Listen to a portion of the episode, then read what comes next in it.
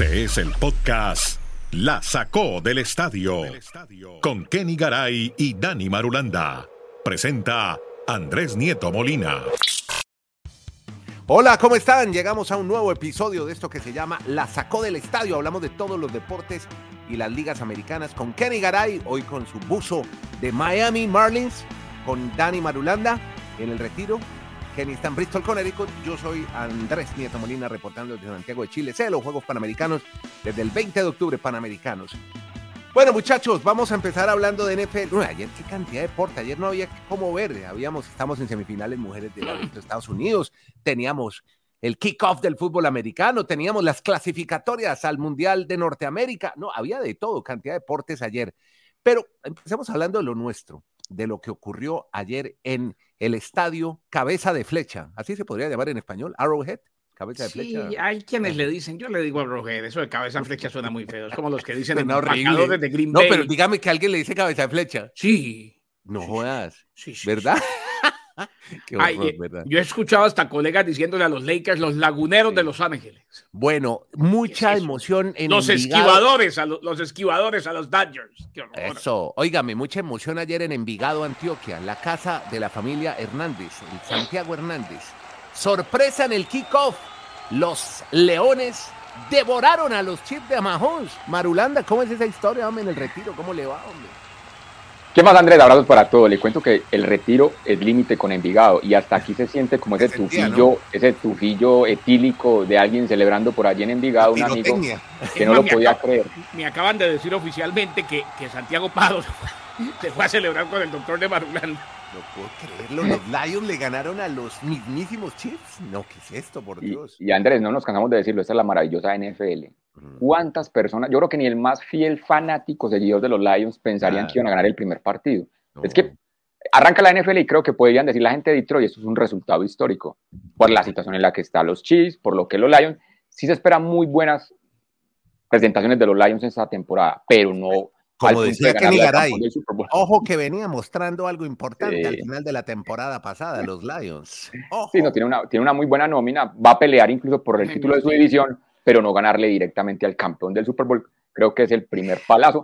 Pero bueno, pero acá Pites, Ah, le hizo mucha falta a los Chiefs, Trevor, a Travis Kelsey, Ah, y la de Jones, y la de Jones. mm. Eso no lo pasemos tan rápido.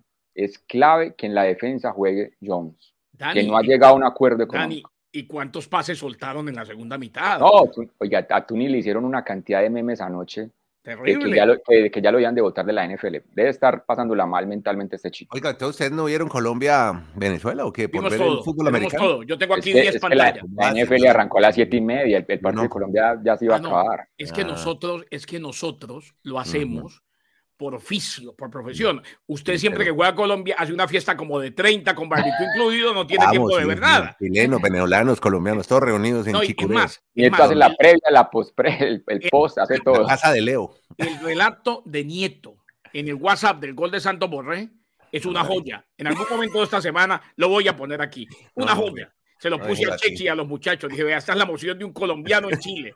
¿Eh? Bueno, No, ve- vean, una cosita, Andrés, si me Ajá, permite. sí. Eh, es la semana uno. O sea, volvemos, volvemos con las grandilocuencias. Primero que todo, ¿sabe quién, quién dijo hace dos noches, me voy a dormir tranquilo porque mañana ganan mis Lions? Toño Valle, nuestro amigo Así y, creía. y presentador de Sports Center en México. Eh, yo conozco dos Detroit Lions, dos, eh, Santiago Pájaro y Toño Valle. No se nos olvide.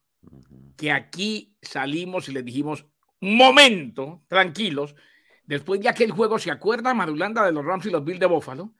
Iniciando temporada donde ya dijeron, este es el Super Bowl. Wow. Eh, no, no, esto apenas comienza. Ahora, Pero a- a- ahora, vamos con mucha calma, es la semana uno, por eso les digo, Ajá. podemos llegar a sacar conclusiones, sí, podemos decir que ganaron los Detroit Lions, que venían bien, como dijo Nieto, desde la temporada pasada, que parece que está, lo de Jared Goff hay que destacarlo, indiscutiblemente. Y ha ganado los dos partidos a Mahomes. Después, de- yo, yo recuerdo, hay, la- hay, hay gente que se tiene que comer eh, sus palabras, porque yo recuerdo que el mismo Santiago Pájaro, en un live, Ujú. Véngame, me voy a ubicar igualito a ustedes para que no me vea más alto yo, lo cual es. eh, en un live, dijo cuando Jared Goff estaba pasando las dudas, ¿no? Después de reemplazar a Matthew Stafford, tiene la mano muy chiquita, se le cae el ovoide. no, Jared Goff no es un mal quarterback. Hicieron buen equipo en Detroit, pero esperemos. Pero tampoco es élite. Eh, tampoco es élite, pero sí es un buen quarterback. Pero venga, Garay, pero, pero un quarterback que ya estuvo en un Super Bowl. Sí, claro. Yo estoy muy de acuerdo con lo que usted acaba de manifestar, que se está apenas arrancando, pero a mí sí me llama mucho el dato y lo reitero el que mencionamos ayer. Solo 10 equipos, a ver si me alcanzan los dedos, 10 equipos de los 57 que ganaron el Super Bowl arrancaron perdiendo. Ok. O sea que, no, eso no quiere decir que ya los Chiefs no van a ganar el Super Bowl, siguen siendo favoritos. Pero sí es un dato ahí para tener en cuenta. No me olvide tanto los datos que usted no me le para. No, no, no, no, no, para apostar son muy buenos para los tips de las apuestas. ¿Cuál es el problema de los datos? Yo creo en los datos. Hay, que, los datos. Se, ponen a prueba cada fecha. Eso es que, los, datos. los, datos. no cuentan toda la historia. Eh, los datos son verdades a medias. Y hay un problema. Yo tengo un problema. que se vuelven tendencia. sí, pero yo tengo un problema muy grande con las verdades a medias en mi vida. Que un día me di cuenta que las verdades a medias son mentiras. Son mentiras. Sí, la gente, dice es una verdad a medias y se le olvida decir también, entonces si es una verdad a medias, también tiene media mentira. Lo, que no hay, lo que no son verdad, lo que no son mentiras son los contratos que vamos a contar, ¿cierto, Andrés? Vamos a contar contratos de la NFL. Exacto, con Joe Burrow, que llegó a un acuerdo para una extensión de contrato por cinco temporadas y cuántos millones de dólares. Oiga, es el mejor pagado ya en la historia por ahora. Récord de Kenny Garay, récord en NFL. Sí, sí, sí. Eh, aseguraron, Andrés, el futuro de Borra a largo plazo. Eh, todavía está en duda, pero todo parece indicar que va a jugar desde el principio de la temporada. Extensión de contrato por cinco temporadas, Andy, y 275 millones de dólares. Esos verdes que tanto codicia el mundo. Incluye 219 garantizados. Eh, debe haber algo en la, en la estructuración del contrato, y no sé si Marulanda se dio cuenta, pero mm. lo garantizado es 219-1, por alguna razón. ¿eh? O sea, eh, pasa a ser el mejor pagado en la historia de la NFL y el contrato pues pone fin a varios meses de negociaciones. Eh, era lo que quería, se lo merece y definitivamente este es un quarterback de élite que si no se lesiona va a tener muchos años en la NFL. Otro que ya estuvo en un Super Bowl y que muchos dan para llevar a los Cincinnati Bengals de nuevo al Super Bowl. Bueno. pero, pero puso la, barra, la, vara muy alta. Como Marino cuando empezó. Porque mire cómo ha ido subiendo ese salario. Primero era 50 millones por año, 51, 52, 52.5. Este señor, Joe Burrow, mi pobre angelito, como le dicen, el pobre angelito firmó por 55 millones de dólares por año. O sea, se subió en 3 millones y medio más por cada año. Y mi pregunta es, ¿cuál va a ser usted, piensa Garay, Andrés, el próximo megacontrato que va a superar a Burrow? Yo hoy no lo veo en la liga, a no ser que Tua ¿Qué tal que Tua gane el Super Bowl? Emocionemos a Garay. Porque Tua todavía está con contrato. en, una buena, en una buena temporada sin, lesionarse, el, sin lesionarse. ¿Llegaría a lo ahorro? para, mí tiene que ser, para mí tiene que ser que llegue al Super Bowl, porque es que Tua es de la misma generación de Burrow, de Herbert, de Hertz, que ya los, a todos ya les hicieron el contrato grandísimo. el único que falta, el que falta de ellos es Tua. Si Tua llegase a la, yo digo que si llega a la final de la conferencia americana este año, Puede le ser pueden, Le pueden, le pueden hacer el.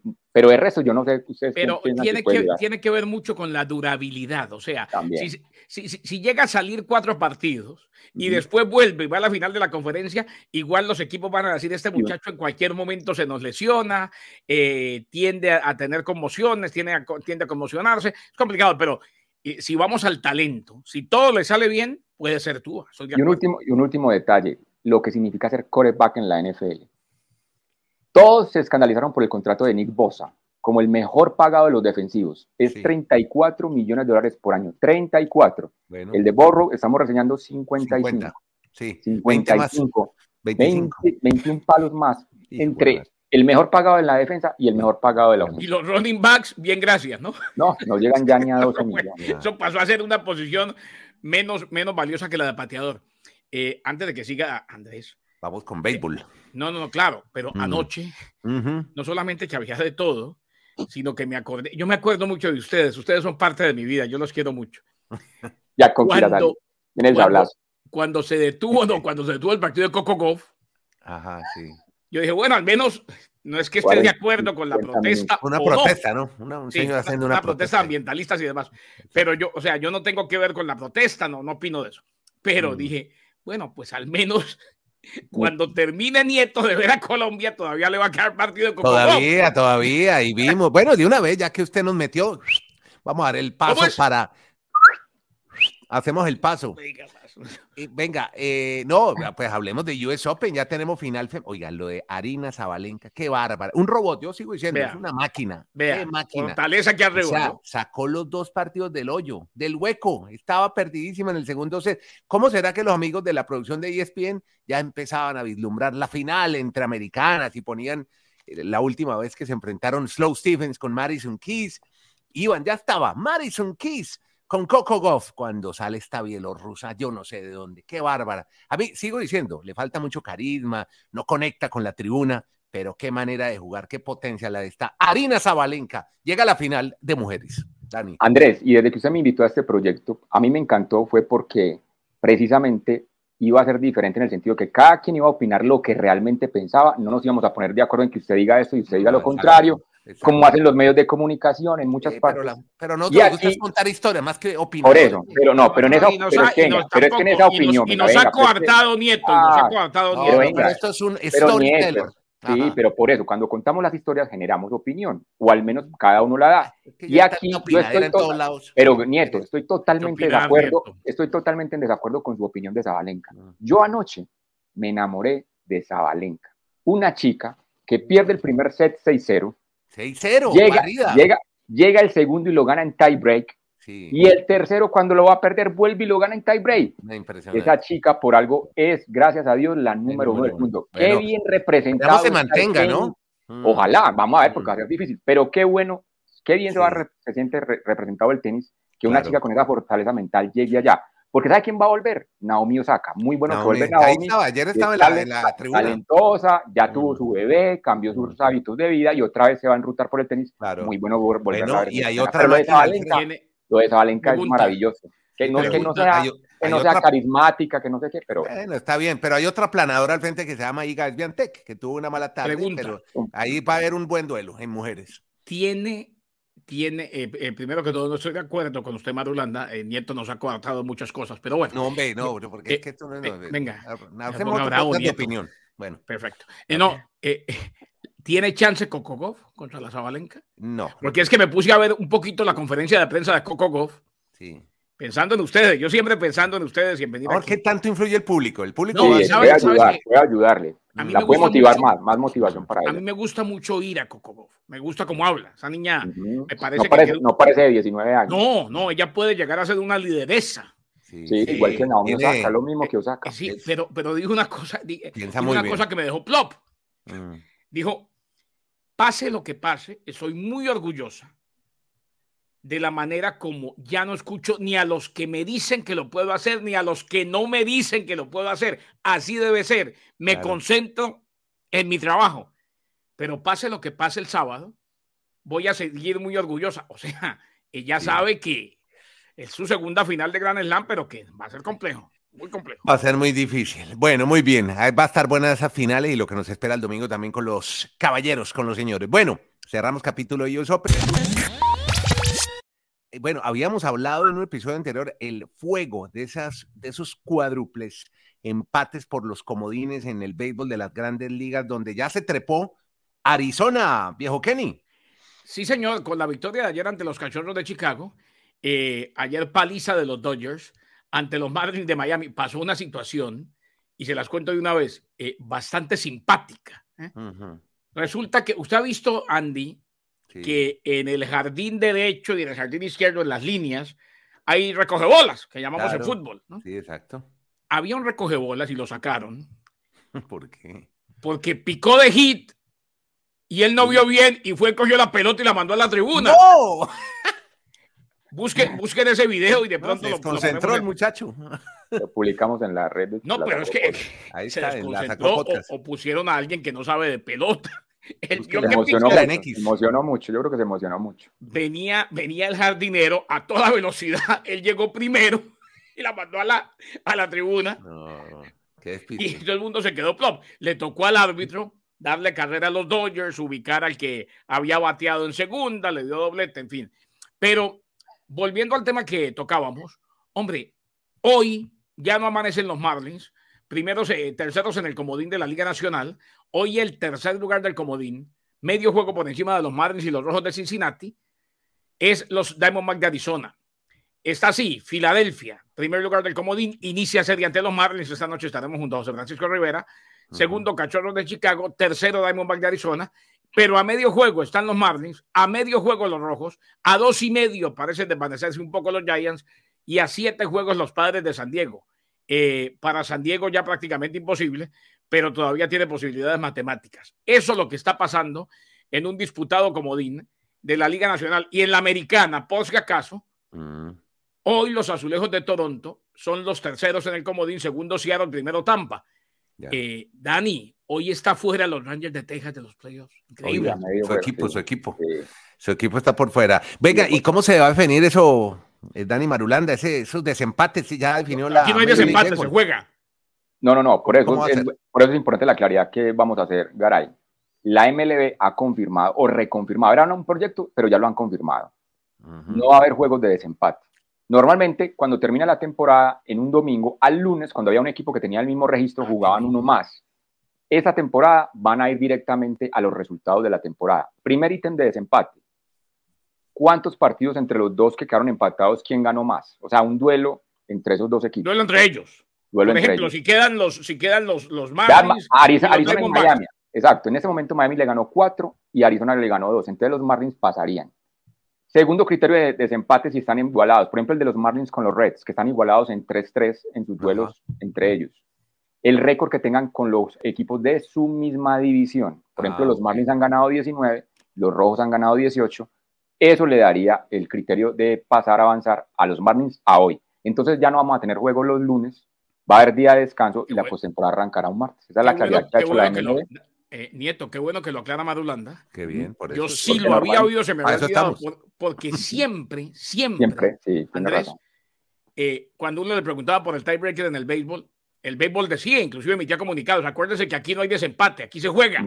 Como en Italia, en Italia tampoco había, hay desempate, sino que jugaban un partido extra si había igualdad en puntos para defender. lo que pasa es que ahora, claro, con el tercer comodín, le meten partido de desempate, la temporada... Alarga mucho, lo alargan mucho. Claro. Claro, bueno, bien, viene eh, para ver cómo apagamos ese fuego que hay para desempatar a toda esa gente ahí en Major League Baseball. Eso va a llegar así a la última semana, Andrés, le cuento. Eso, va, eso, va a ser un photo finish bárbaro. Podcast La sacó del estadio. Nos vamos, vámonos a la duela, pero la duela mundial, la de la FIBA, la de Filipinas, Japón, eh, Indonesia, porque se está disputando el Mundial de Baloncesto, ya definiendo finalistas y eh, bueno, hay tristeza en Vancouver por estos días porque Canadá no llegó a la final, hombre, una lástima. Pero bueno, eh, igual hizo un gran mundial los canadienses. ¿En Vancouver? No, digo yo por Vancouver, digo ah. por la actuación del equipo de En Vancouver, en Toronto, en, en, Ottawa, Mis afectos están hoy en Vancouver, por eso mencioné esa ciudad del noreste. Sí, pero, pero sus afectos ni saben que Canadá tiene equipo de baloncesto. ¿Ah? ¿Cómo que no?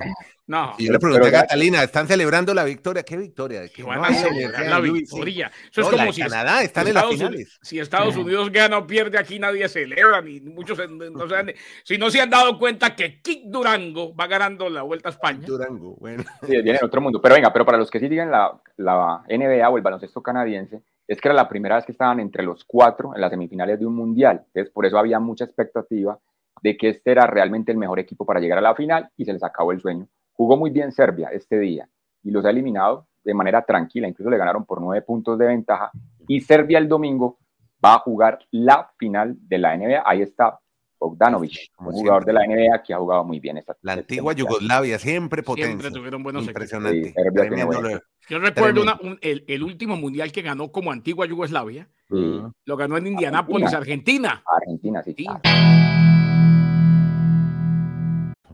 Bueno, y ya vamos a cerrar con esa apasión. Aquí también hablamos de fútbol, el deporte más popular del mundo, el fútbol, ah, soccer.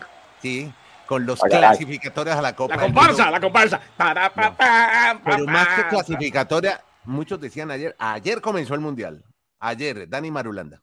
Es que también es una claridad que da la FIFA, señores. El Mundial arranca en, el primer partido de los clasificatorios. Y Y los 48 que van a llegar a Estados Unidos, Canadá, se llama fase final del Eh, mundial. totalmente, pero, pero eso no es de ahora, ¿eh? eso es de toda la Siempre, vida. siempre, Lo que sí, pasa es que cuando uno lo decía, cuando uno lo decía, un día en Caracol, Miami, creo que el primer juego por el mundial siempre lo hace una isla remota por allá. Sí, lo hacían en Asia, sí, sí. en Y entonces yo- Entonces arrancó en Sudamérica. Yo fui al aire Mongolia, y Mongolia. dije, hizo- señoras y señores, empezó el mundial y di el Mongolia 5 y la No, Faroe la, 1, no sé. la vez pasada el primero gol hizo un mongolo. Y, y- y- Un mongol, perdón, un no me mongol. diga. Sí, señor. Ya, eh, un mongol, mongol. Y resulta, y resulta que me llamó el director de noticias, me dijo, ¿cuál mundial?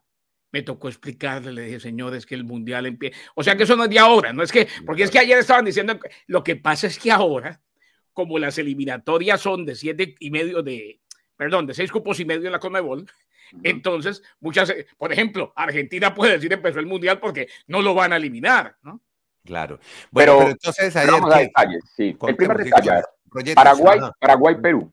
Sí, sorpresa, ¿no? En Ciudad del Este además jugaron, ni que era en Asunción. Exacto. Mm. Perú quedó con 10 jugadores todo el segundo tiempo, porque Advíncula fue expulsado al minuto 45. O sea, hoy en Perú están celebrando que fue un puntazo, Sí, porque es que esta eliminatoria va a ser muy peleada entre esos que van a buscar ese sexto lugar. Sí, ya sabemos que Argentina y Brasil normalmente se van a ir como siempre, pero reitero, yo creo que los demás equipos, cada punto que puedan sacar en otra plaza, Claro.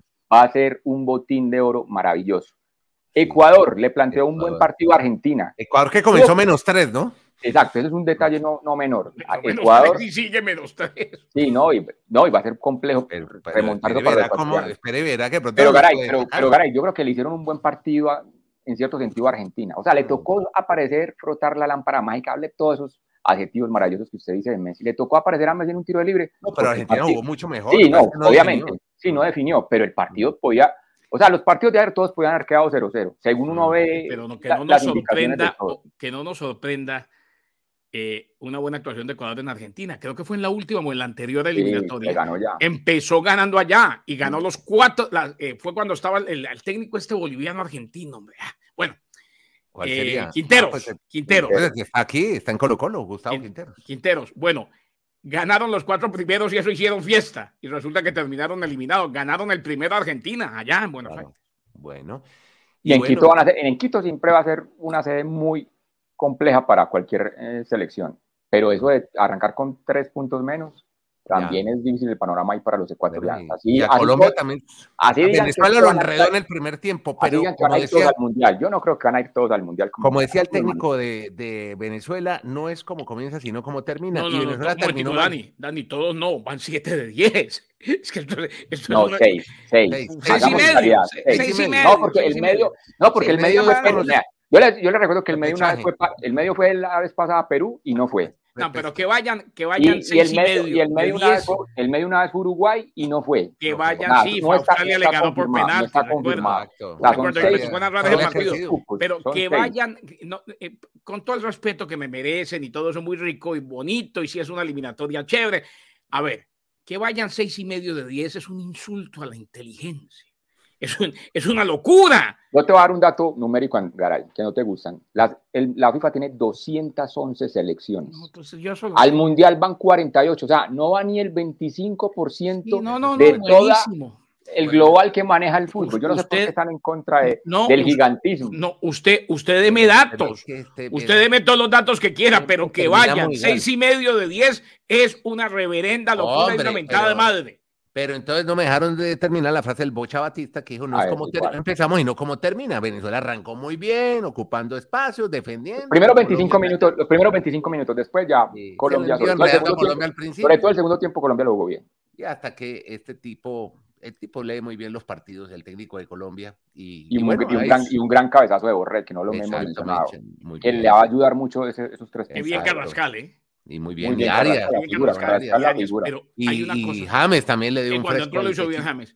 Mm. Pero, pero, señores, hay una cosa, ni muy, muy, ni tan, tan. Primero que todo, porque es que eh, eh, uno, uno oye a los colegas y a la gente de Colombia y al aficionado de a pie, y es un extremo o el otro, y de eso hemos sufrido toda la vida. ¿eh? La victoria es muy importante, Sí. más allá de que nos guste o no el formato de las eliminatorias, porque se empieza ganando. Y sí, se le gana a una Venezuela que va a competir hasta el final. Eh, y por otro lado, hay quienes dicen, no, es que a Venezuela le tenemos que haber ganado con más autoridad. Las épocas de golear a Venezuela se acabaron No, hace no, mucho no, no, tiempo. pues, no, ya, sí, ya, ya no se piensa así. Ve- no, mucha un- gente sí todavía lo piensa. No, siempre hay un Salomón Ayer- Rondón que te está vacunando. En Ayer sí, pero Garay, ayer, este- Garay, este ayer había más de uno en el Twitter que decía, de verdad estamos celebrando que le ganamos a Venezuela. No, no, no. Claro. No, no. Este No. detalle, este detalle. En la anterior eliminatoria, el primer partido de Colombia fue con Venezuela. Colombia ganó 3-0 y Colombia no fue al Mundial. Ah, bueno. No, y, antes de eso, antes de Cuando eso, se lesionó Santiago. Arias, ¿te acordás? antes de eso, con Leonel Álvarez como técnico, eh, tuvimos un 1 a 1 en Barranquilla. No, y Maturana Claro. perdió uno, Maturana Maturana perdió Maturana uno perdió cero. 1-0 con, con gol de Yo Juan vi Ganando, ese Arana. partido, ahí nos empataron, sí, señor. Y- Bueno, chicos, Están hablando mucho de fútbol, están hablando mucho de fútbol. Hizo ¿Qué gol Hace el el ese el gol el, el suizo, eh, el suizo venezolano, Felcher. Eso, pa- pasa el sombrero, Kenny. que- que Con hace Hace, hace tiempo no recibimos contribuciones. A usted que le gustan tanto las eliminatorias eh, en las que clasifican siete equipos de 10 o seis y medio para que no se ponga bravo Marulanda, Ajá. hombre, vaya ya mismo al BACI, apoye este proyecto periodístico que hacemos con mucho cariño. Exacto. eh, vaya donde está la descripción del podcast, hágale clic y déjenos su contribución, lo que pueda, lo que quiera, lo que le salga del corazón, lo que valore, dele vida a la sacó del estadio podcast. Gracias. Hablamos de todos los deportes desde tres lugares de América diferentes. Kenny Garay en Bristol, Connecticut, en, ola de calor, ya lo ven ustedes. Dani Marulanda en el Retiro Colombia y Andrés Nieto desde Santiago de Chile. Estamos aquí siempre, todos los días, conversando en el canal de YouTube. Se llama La Sacó del Estadio Podcast. Búsquenos así, suscríbase. Ya saben qué momento queda alojado cada episodio. Estamos en todas las plataformas de podcast, incluida Spotify, donde también nos pueden ver. Gracias a todos por seguir este espacio de deporte digital. La sacó del estadio. Que la pasen bien. Muchas gracias. Este es el podcast La Sacó del Estadio con Kenny Garay y Dani Marulanda. Presenta Andrés Nieto Molina.